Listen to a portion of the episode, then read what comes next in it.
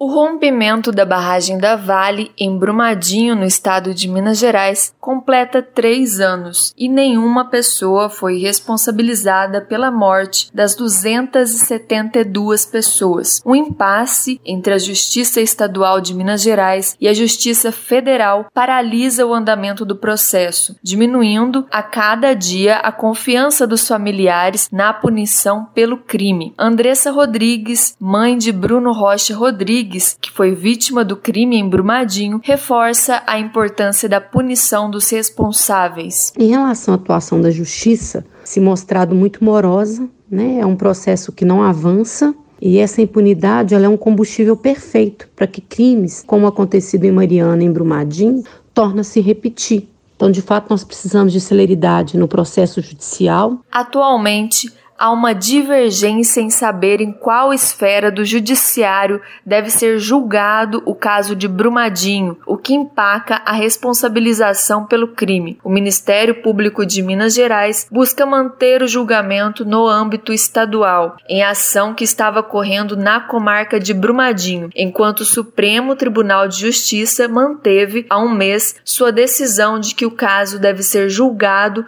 no domínio federal.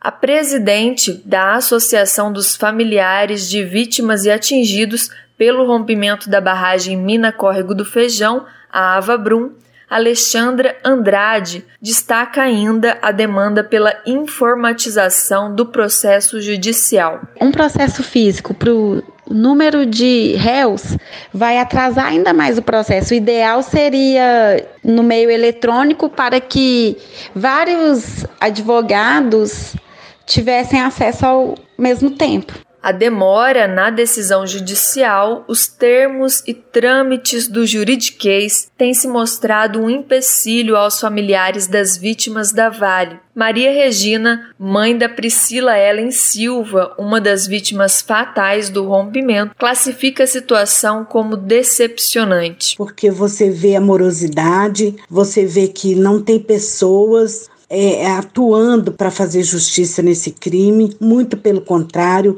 você vê aí a quantidade de, de, de liberação para mexer em minério que o Zema deu esses tempos aí para trás, durante esse ano, foram muitas, muitas mesmo.